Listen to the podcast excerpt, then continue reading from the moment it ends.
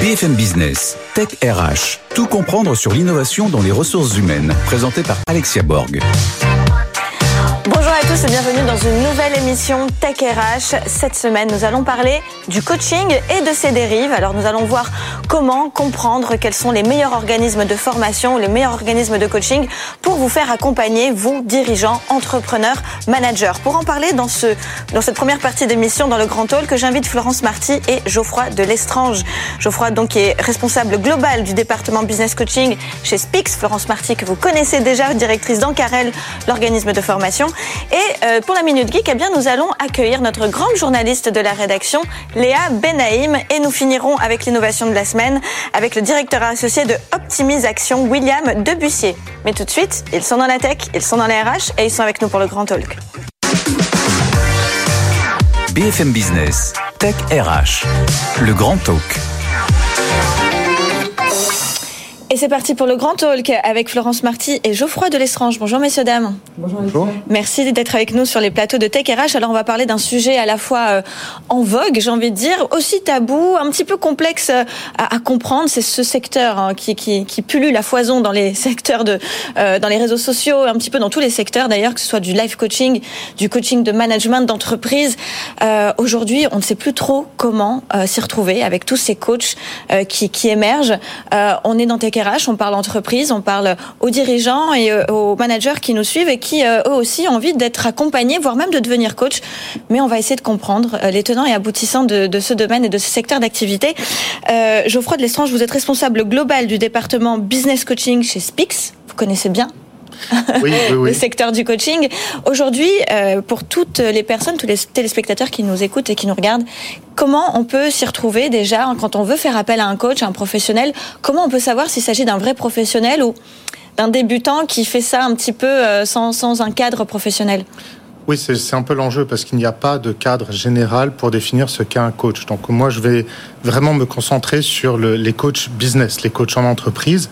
Et là, en fait, il existe des organisations internationales de coaching comme l'ICF, le MCC ou d'autres qui euh, définissent en fait des critères euh, sur ce qu'est un coach business, les différents niveaux d'expérience et euh, mettre en place aussi des moyens de vérification des compétences de ces personnes-là.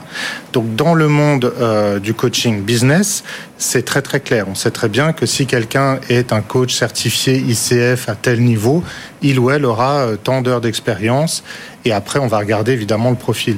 Donc chez Spix par exemple, dans notre réseau de coachs, on en a plusieurs centaines, on va vérifier ces points-là, et ça c'est un prérequis, euh, l'expérience professionnelle et l'expérience de coaching et le niveau de certification, euh, avant évidemment de travailler avec eux. Donc ça, c'est les coachs que vous, vous sélectionnez Oui. D'accord? C'est ça, hein, sur votre plateforme Oui, tout à fait. Euh, Aujourd'hui, vous, vous évoquiez donc ICF. Est-ce qu'il y en a d'autres? Oui, oui, il y en a beaucoup. Il y en a donc certaines internationales. donc le MCC en est un autre exemple. il y en a aussi par pays. Donc là, je prends un peu les, deux les plus connus. L'ICF sert un peu de, référence en fait. Florence Marty, euh, vous avez donc votre organisme de formation en Carrel. Euh, alors c'est vrai que parfois on peut un peu mélanger hein, les choses, hein. parfois de la formation, du consulting, du coaching, parfois on s'y perd. Euh, mais aujourd'hui vous allez nous dire comment est-ce que vous, par exemple, vous conseillez vos, euh, bah, vos clients, euh, justement, dans l'accompagnement Est-ce qu'il y a un peu de coaching? Est-ce que vous faites la distinction? Est-ce que vous faites appel à des coachs si ce sont des coachs? Est-ce que vous êtes coach? Alors moi, je ne suis pas coach, mais je fais de l'accompagnement, puisque je fais de la formation, donc je peux faire de l'accompagnement individuel, mais sans euh, la posture, euh, effectivement, de coach, puisque moi, je n'ai pas cette formation-là. Mais vous faites très bien de dire que euh, on ne sait pas trop comment s'y retrouver. L'OPIEC, qui est un observatoire de métier, a fait un sondage et une enquête auprès des coachs qui eux-mêmes trouvent à 75% que euh, leur métier est plutôt la profession est inintelligible en fait. Hein. 50, un peu plus de 50 trouvent que c'est moyennement intelligible et 25% euh, trouvent que c'est vraiment pas intelligible. Donc déjà les coachs eux-mêmes ont du mal à, à trouver la profession information intelligible. Et effectivement, quand on va sur les réseaux sociaux, on y est beaucoup, LinkedIn, vous y êtes, j'y suis aussi, mais aussi Instagram, TikTok, on voit aussi beaucoup de coachs de vie, des gens parfois qui s'improvisent. Ça ne veut pas forcément dire qu'ils sont mauvais, mais en tous les cas qui peuvent s'improviser, qui peuvent s'emparer finalement de ce titre. Et c'est vrai que ça peut être difficile de faire, euh, bah, de trouver euh, chaussure à son pied ou coach à son pied en tous les cas. Alors moi, dans les conseils que je peux donner euh, aux entreprises que je peux accompagner, c'est effectivement, s'ils ont besoin d'un coaching, c'est véritablement de vérifier que euh, le coach a bien une formation, une certification, qu'il a euh, aussi un parcours en adéquation avec soit le secteur d'activité, soit euh, le, la spécialité hein, du coaché. Ça, ça, ça me semble être aussi important. Et puis moi, ce que je leur dis surtout, toujours, c'est de tester deux, trois personnes dans un premier entretien et de choisir, au-delà de l'aspect professionnel, la personne qui humainement correspond le mieux. On a aussi euh, euh, des, des, centres qui nous permettent, hein, notamment euh, MIVILUD, c'est ça, la mission inter, interministérielle de vigilance et de lutte contre les dérives sectaires, c'est ça? Oui, alors là, on est on, est, vraiment va dans, l'extrême, mais, on, ne sait pas. C'est vrai. C'est aussi intéressant de savoir si l'organisme de formation, la personne, en tout cas l'entreprise, n'y figure pas. C'est vrai. Alors, ce qu'on voit, donc effectivement, MIVILUD, c'est assez difficile, MIVILUD à prononcer. Vous avez le site internet qui, est, qui a pour mission la vigilance vigilance effectivement et les dérives sectaires. Il y a eu plus de 4000 euh, alertes sur euh, ces dérives, dont 500 qui comportent les thérapies euh, non conventionnelles. Et dans ces thérapies non conventionnelles, eh ben, il y a un petit peu euh, tout ce qui concerne bah, la formation et aussi beaucoup le coaching. Donc finalement, il y a des alertes. Et oui, c'est aussi euh, un point d'entrée, hein, le coaching et la formation. On peut étendre aussi un petit peu à la formation. C'est un point d'entrée pour les sectes, pour aller toucher les individus, identifier aussi leurs faiblesses, parce qu'il faut bien voir que quand on rentre en contact avec un coach, ben, on se met un peu à nu. Et donc effectivement, il faut faire attention à avoir des coachs qui ont une posture qui est pas trop intrusive, invasive de sa vie euh, professionnelle et privée. Alors, chez Spix, comment vous faites euh, la, distinction entre un formateur et un coaching et un coach oui, on a euh, effectivement cette double casquette puisque Spix vient du monde de la formation dans le domaine linguistique, donc c'est un, autre euh, un autre métier. Euh, déjà, évidemment, en ce qui concerne les coachs, on a ce processus de sélection dont j'ai commencé à parler tout à l'heure. C'est sûr que pour une entreprise, le fait de passer par une plateforme comme la nôtre va rajouter en fait un gage de, professionnalisme et de confiance parce qu'on a notre propre nos propres critères de recrutement, mais aussi de suivi. Et le vrai enjeu pour une entreprise, c'est l'alignement avec leur stratégie business et RH. Euh, Donc, L'idée, en fait, ça va être de, de définir très clairement avec l'entreprise ce qu'elle souhaite mettre en place en termes de programme, pour quelle cible Est-ce qu'on parle de parcours d'intégration, de parcours leadership, de parcours euh, de retour euh, au travail après un congé euh, maternité ou maladie, etc., etc. donc quel est le, groupe cible? Qu'est-ce qu'on en attend? Et comment l'entreprise va faire un suivi en plus de ce que nous on va faire avec avec les coachs? Donc quand on a défini ça de façon très très claire, on va aussi expliquer aux coachs ce que l'entreprise attend. Donc de dire au coach, voilà, il s'agit d'un programme qui a tel contexte, euh, qui sera accompagné par d'autres mesures de formation, par exemple, euh, même si on n'est pas impliqué nous dedans directement. Et euh, voilà comment le groupe cible a été défini. Donc, et dernier élément, les personnes coachées elles-mêmes doivent aussi être clairement informées par l'entreprise de pourquoi l'entreprise investit dans du coaching pour elle, euh, puisque évidemment le, le, le fait d'accepter de faire partie d'un tel programme va être une condition de succès. Donc on va mettre tous ces éléments en place pour permettre à l'entreprise aussi d'avoir son propre suivi sur les résultats attendus. Donc ça va permettre en fait de, de garantir un certain niveau de, de, qualité et de prestation. Pour le choix, on parlait du choix, euh, ça c'est un autre élément dans lequel le digital va pouvoir apporter une valeur ajoutée. C'est-à-dire que on a euh, on mis en place un, un, algorithme qui va poser un certain nombre de questions aux personnes coachées sur les thèmes sur lesquels elles souhaitent travailler. Et en fonction de ça, et en fonction euh, de, de souhaits en termes de personnalité aussi, on va pouvoir proposer des coachs dans notre euh, dans notre réseau. Donc on a cet outil de, de matchmaking, si je peux utiliser l'expression, qui va servir exactement à ça. Donc euh, l'idée, c'est voilà, permettre à l'entreprise de mettre en place un programme pour un nombre important de personnes avec un certain niveau de qualité. Alors c'est intéressant ce que vous dites parce que là on a typiquement deux entreprises un petit peu différentes, hein, plutôt organisme de formation présentiel, accompagnement, conseil, et puis euh, milieu de la formation mais avec du digital. Et vous parlez de coaching. Et ce qui est intéressant dans ce que vous dites, vous avez évoqué euh, l'onboarding, alors mhm. plusieurs cas de figure dans lesquels on fait appel à vos services. Et à chaque fois vous nous présentez les choses comme si vous voulez accompagner euh, un groupe de collaborateurs d'un point A à un point X, Y ou Z. Euh, alors que ce qui est intéressant dans le coaching, c'est qu'en fait, on n'accompagne pas d'un point A à un point précis, mais en fait, mhm. on essaye de savoir qu'est-ce que la personne veut. Et la personne, le coach, en fait, a la mission d'essayer de faire euh, naître euh, des réponses en chaque individu et non pas forcément de l'accompagner à un point très précis. Ça s'apparente pour moi plutôt à du conseil, de l'accompagnement. Mais vous utilisez le terme coaching, donc c'est intéressant. Je vous challenge un petit peu. Je oui, oui, c'est de bonne gueule. voilà. On s'est challengé déjà là. non, je suis euh, d'accord. Hein, Florence, voilà, c'est ça. En fait, ce qui est, et on en est la preuve vivante, hein, nous trois ici, c'est qu'en mm. fait, on a tous de bonnes intentions de vouloir aider les gens à passer à un niveau supérieur, à un niveau que peut-être l'organisation souhaite faire euh, passer. Mais le coaching, c'est quelque chose de très individuel et, qui, et dont on ne connaît pas la réponse. On ne sait pas vraiment où la personne va arriver, la destination mm-hmm. finale, parce que mm. ça émerge au fur et à mesure. Et ce qui est très challenging pour les, les, les DRH qui nous suivent, qui eux-mêmes veulent implanter ça euh, dans leur entreprise, c'est qu'ils peuvent aussi être surpris de voir que peut-être il y a des changements d'orientation. Et c'est là où, le mhm. change management et l'accompagnement est assez euh, euh, spécifique. Alors, je reviens, je, je suis pas là pour euh, pour pour vous challenger trop, mais mhm. quand même, ce qui est intéressant, c'est de savoir comment on s'y retrouve. Florence, on, est parti un petit peu loin dans mhm. tout ça, mais notamment on parlait des, des, des dérives.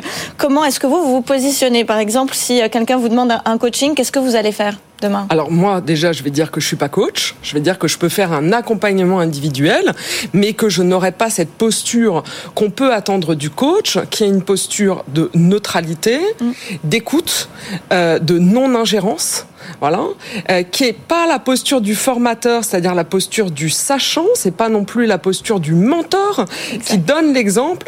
Le coach, en fait, il aide l'autre à la réflexion, il l'accompagne dans sa réflexion de manière à faire émerger son potentiel professionnel et personnel. Là où je suis, mais tellement d'accord avec vous, Alexia, c'est qu'à un moment donné, les entreprises, bah, bien sûr, elles ont tout intérêt à se saisir de ce sujet du coaching, puisque le coaching, c'est la voie royale vers le développement et l'explosion du potentiel d'une personne. Ça, je, je pense que la formation ne peut pas amener ça. Il n'y a vraiment que le coaching ou des accompagnements individuels vraiment précis qui peuvent le permettre. Mais derrière, si elle s'empare d'un sujet, il faut aussi qu'elle s'en dessaisisse. Parce qu'une fois qu'on propose le coaching à un collaborateur, eh bien, on doit être d'accord pour que euh, euh, dans six mois ou dans un an, il monte sa boîte et il quitte l'entreprise, par exemple. C'est exactement, ah ce sont les risques, ce sont effectivement les risques. Mais, mais, euh, mais quel bonheur de, se, de se savoir que finalement, on fait évoluer un collaborateur qui n'a peut-être plus rien à faire dans l'entreprise et qui laisse la place à quelqu'un qui est peut-être bien plus motivé, parce que c'est ça le turnover, c'est aussi accepter qu'il y ait des fins, des fins d'histoire, et, faire des évolutions. Vous dites quelque chose de très important. On parle beaucoup de coaching dans l'onboarding. Moi, je dirais qu'il faut presque lancer des coachings quand on veut accompagner à l'offboarding. C'est-à-dire quand on voit qu'on a des collaborateurs qui sont un peu sur leur faim, qui sont un peu épuisés, un peu démotivés, eh bien c'est peut-être le, le, moment hein, de lancer un accompagnement individuel et un coaching. Voilà, accompagnement individuel. Vous allez, vous allez rajouter Je voudrais juste répondre un peu. Je, je suis d'accord sur tout ce qui a été dit, évidemment, sur la méthodologie euh, du coaching, ça c'est très clair. Euh, je voudrais prendre quand même le point de vue de l'entreprise, c'est-à-dire que euh, on va voir en fait des situations de, de transformation. Euh, soit on a une transformation individuelle par exemple, une personne est promue ou une personne a besoin de développer un certain nombre de compétences comportementales. Euh, pour l'entreprise, ça peut être un groupe de personnes par exemple, 50 personnes par an sont promues managers. Mhm. Donc l'entreprise va voir ce groupe de 50 personnes. Et pour chacune de ces personnes, c'est un changement individuel assez important.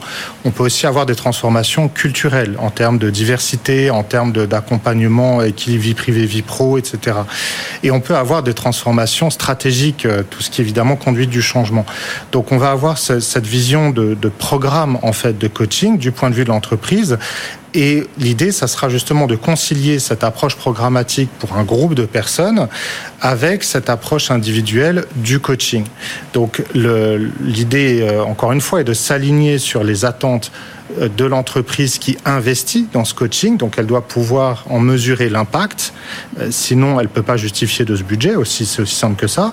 Et le coaching, euh, puisqu'il faut payer les coachs, est quand même plus cher que par exemple du e-learning où on peut vraiment déployer pour des dizaines de milliers de collaborateurs, même si l'objectif évidemment c'est de démocratiser le coaching. Mais une fois que le coaching est mis en place, que la personne coachée va sur la plateforme, euh, définit ses besoins, choisit un coach et qui a eu cette première session, euh, cette alliance du coaching va pouvoir se mettre en place et avoir cette, euh, cet effet positif individuel escompté. Mais il faut réconcilier les deux approches, l'aspect programmatique du point de vue de l'entreprise et l'aspect individuel du point de vue de la personne coachée. Effectivement, c'est un vrai juste milieu à avoir. Et puis, vous, vous l'avez très bien expliqué, mais à partir du moment où les collaborateurs savent quelle est l'intention finale et la destination finale, c'est déjà une autre approche. Et à partir du moment où tout le monde est d'accord, effectivement, se faire accompagner ou avoir une, une, sorte de coaching de personnes qui motivent à, à faire ce changement, effectivement, là, on est dans le meilleur des deux mondes. Merci beaucoup, messieurs, dames, pour cette première partie. on pourra en parler des heures. C'est assez passionnant comme sujet. Je vous dis à tout de suite pour la Minute Geek avec Léa Benaïm. BFM Business, Tech RH, la Minute Geek. Et avec nous, notre grande journaliste Léa Benaïm. Bonjour Léa. Salut Alexia. Merci d'être euh, avec nous pour euh, cette Minute Geek. Alors, euh, Léa, un coach qu'on s'attendait, alors plus ou moins, hein, mais qui paraît évident, c'est eh bien Apple. Et oui, il a mis du temps à venir. Selon un article de Bloomberg paru la semaine dernière, Apple sera en train de travailler sur un coach santé dont le nom de code est Quartz. Alors, ce coach, ce coach il combine les données de l'Apple Watch avec de l'IA. L'objectif, c'est de mettre en place un programme personnalisé avec un bon sommeil, un régime, des exercices adaptés. Euh, et Apple ne s'arrête pas là avec un tracker d'humeur qui devrait voir le jour les utilisateurs, ils peuvent enregistrer leurs émotions, répondre à des questions tous les jours et comparer les résultats. Vous voyez, si le lundi, vous êtes un petit peu dans un meilleur mood que le vendredi, vous avez un peu un journal à la fin de la semaine. Et les rumeurs disent que Apple, euh, que l'IA d'Apple pourrait même résoudre des problèmes de vision comme la myopie. Euh, c'est complètement extraordinaire avec de grandes ambitions dans la santé et dans le coaching. À l'avenir, on n'aura même plus besoin de répondre à des questions. Ce sera des algorithmes directement intégrés dans l'iPhone qui déduiront votre état en fonction des messages que vous envoyez, des discours que vous avez au téléphone et de toutes les données qui sont euh, qui sont en fait dans votre smartphone quand vous parlez au téléphone. Tout sera analysé et euh, je sais pas si par exemple vous envoyez un message à votre tante le matin pour lui dire que vous êtes de mauvaise humeur, et eh ben ça sera pris en compte et ça vous fera tout un tracker en fait d'humeur. Alors pour le moment, Apple il reste très santé, mais ces fonctionnalités pourront servir dans le cadre professionnel. Ça pourrait euh, venir en amont d'un burn-out, d'un surmenage, voilà toutes les caractéristiques caractéristiques, Apple pourra les analyser. C'est vertigineux ce que vous nous dites, Léa. Ça fait un peu peur, ça mais fait, ça, fait un peu peur, surtout que le euh, coaching c'est aussi de l'anamnèse et qui permet euh, aux personnes d'être conscientes de leur euh, de leur état. Bah, là, c'est l'IA. Elles sont pas conscientes, c'est votre smartphone qui, vous, dira avant. Waouh Alors, ça va changer la donne. L'intelligence artificielle, eh bien, elle va prendre un, grand part dans le coaching RH aussi. C'est ça. Eh bien, Alexia, je vais vous présenter quelqu'un. Elle s'appelle Amy. C'est une coach professionnelle basée sur l'IA. Je l'ai testé pour vous. C'est super simple. Vous vous connectez sur le site. Ah bah voilà, vous la voyez à l'écran juste à côté de moi, Amy. Vous connectez sur le site Coach Hub euh, et en quelques minutes, bah, vous êtes en visio avec elle. C'est une jeune femme avec une voix douce, elle est assez souriante. Alors je vais pas vous mentir, la conversation elle est pas ultra naturelle. On sent quand même qu'on parle à une IA et non à un professionnel. En plus, il y a pas mal de latence hein, entre les questions-réponses. Elle met à peu près 20 à 40 secondes pour vous répondre. Donc la, la mmh. conversation est assez longue, c'est pas c'est pas super naturel, mais par contre elle comprend tout. Vous parlez pas du tout en mode robot, vous parlez comme si vous étiez avec une vraie personne. Pas besoin d'articuler ou d'utiliser des mots spécifiques. C'est vraiment comme si on parlait ensemble, euh, Alexia, mais avec de la, latence. Alors par contre, on est d'accord, ça ne remplace pas un vrai coach. Et ça, c'est complètement assumé par l'entreprise. C'est écrit sur le site. Euh, Amy, c'est une modèle d'IA générative entraînée pour interagir dans une conversation, mais elle reste un projet en phase d'essai, non commercial et conçu pour identifier le potentiel de l'IA et en découvrir ses limites. Les limites, les dérives, vous en parliez tout à l'heure. Alors l'équipe derrière Amy, ce sont évidemment des professionnels des scientifiques, des spécialistes du comportement et des ingénieurs en IA. Alors Amy, c'est uniquement de la recherche conçue pour favoriser le débat scientifique à propos de l'IA et du coaching et des responsabilités de ce secteur. Je vous laisse aller tester. Hein. Ah mais écoutez, bah déjà j'ai testé ChatGPT pour euh, pour des questions très personnelles type coaching et c'est vrai qu'il a été assez impressionnant dans ses réponses. On pense par contre, déjà... ChatGPT il donne pas son avis. Hein. Quand vous essayez de lui demander euh, euh, qu'est-ce que tu penses de ça, qu'est-ce que tu penses de d'autres choses, il te le dit. enfin, il vous le dit. Il vous dit je suis une IA, je n'ai pas d'avis. Oui, il, rappelle, il rappelle sa condition de, machine, mais par contre il répond quand même de façon assez juste. Super bien, oui. Et si on, on, va peut-être tester ça, hein, non? ChatGPT dans, dans oui. On va voir, on va faire peut-être une émission 100%. Allez, on va faire ça. Merci beaucoup Léa. Merci Alexia. Je vous dis à tout de suite pour l'innovation de la semaine. BFM Business, Tech RH, l'innovation de la semaine. Et c'est parti pour l'innovation de la semaine avec William Debussier, directeur associé chez Hop Optimisation, c'est ça Je l'ai bien prononcé. Bonjour, merci d'être avec nous sur les plateaux de Tech RH. Vous avez suivi un petit peu tout ce qui s'est dit en amont de cette, euh, de cette émission. Euh, vous, vous accompagnez les entreprises euh, dans une phase surtout de onboarding, d'accompagnement. Euh, vous les aidez aussi à, à, trouver les fonds pour être bien entourés à ce moment très crucial. C'est ça pour les RH En fait, euh, pour faire simple, hein, une société basée à Nantes et qui existe depuis à peu près une trentaine d'années, on est ultra spécialisé sur l'optimisation des coûts sociaux. Et il y a une loi qui s'appelle la loi Avenir Professionnel qui date de 2018 qui permet de mettre à disposition des entreprises un certain nombre de subventions systématiquement lors de l'intégration des collaborateurs sous condition de respecter un certain nombre d'étapes et de process qui sont assez lourds et plutôt euh, très administratifs. Mais quand on va euh, développer ces éléments-là et les transmettre aux administrations concernées, eh bien, on peut aller chercher des subventions qui sont plutôt conséquentes. Hein. Ça peut être 10 à 20 000 euros par salarié recruté. D'accord. Alors 10 à 20 000 euros par salarié recruté. Qu'est-ce que les entreprises en font de ce budget? Ça va chez les coachs, les accompagnants, les managers elles, peuvent faire, elles peuvent faire ce qu'elles veulent. Nous, on n'a pas à juger de ce qui est, de ce qui est produit derrière avec l'argent qu'on leur, permet de, récupérer. Euh, notre travail, c'est de les aider à monter un dossier qui soit parfait, de manière à ce qu'il ne soit en aucun cas requalifié euh, par, euh, par qui que ce soit et surtout pas par l'administration qui jugera. mais surtout aussi, derrière tout ça, il y a toute la notion de valorisation du temps que l'entreprise passe. quand on intègre un collaborateur, il y a un coaching, un tutorat, on peut l'appeler comme on, veut, mais en tout cas, il y a un accompagnement qui vise à et développer la compétence, développer le savoir-faire et faire en sorte que, au bout de quelques mois, eh le salarié recruté soit parfaitement en phase avec les attentes. Euh, eh cette mise en forme on la euh, propose, on l'accompagne, et quand en plus elle est financièrement euh, intéressante, eh bien il n'y a pas de raison de se priver de cette, euh, cette notion. On ne parle pas de, de, PGE ici, on parle uniquement, on, parle de tout type de salariés, hein, pas uniquement les salariés qui étaient chez Pôle Emploi avant. Non, non, absolument pas. C'est le, le, scope, il est lié à toutes les personnes qui sont recrutées dans une entreprise. Maintenant, toutes les entreprises ne sont pas éligibles. Ça dépend beaucoup de leur convention collective. Euh, Aujourd'hui, toutes les startups sont éligibles à ces dispositions, euh, mais il y a un tas d'entreprises, de commerce, santé par exemple, qui ne sont pas aujourd'hui éligibles. Mais comme ce sont des, des évolutions qui sont permanentes, euh, eh bien on a du mal, en tout cas les entreprises, elles, elles ont du mal à s'adapter à ces évolutions. Notre métier à nous, c'est de mettre à disposition cette valeur ajoutée, de transmettre aux entreprises ces évolutions législatives pour qu'elles soient toujours en phase et que celles qui ne sont pas éligibles aujourd'hui et qu'ils seraient demain, eh bien puissent aussi accéder via notre euh, notre accompagnement à ces, euh, à ces accompagnements et à ces, pardon, à ces, à ces aides euh, et à ces subventions. C'est votre cœur de métier de faire uniquement ça ou vous, faites d'autres choses de...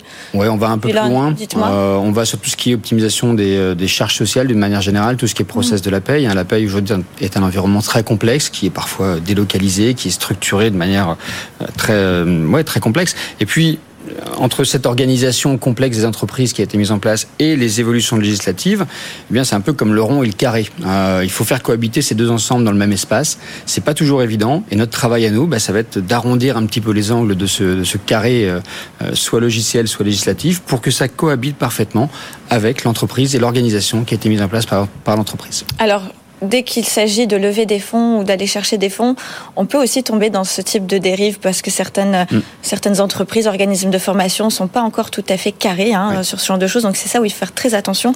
Comment on peut savoir, par exemple, que vous, votre entreprise, elle, ce n'est pas une arnaque Merci. voilà. Je vous le confirme. Euh, on est certifié en fait par l'ISQ au PQCM, donc c'est un organisme de certification pour les sociétés de conseil. Euh, on est certifié depuis plus de 20 ans, depuis 2002. Euh, Quelle certification vous avez? ISQ. ISQ, absolument. Donc, cette certification, elle atteste de la qualité de nos experts en matière de droit social, sur la partie fiscalité industrielle aussi, c'est un autre, un autre domaine.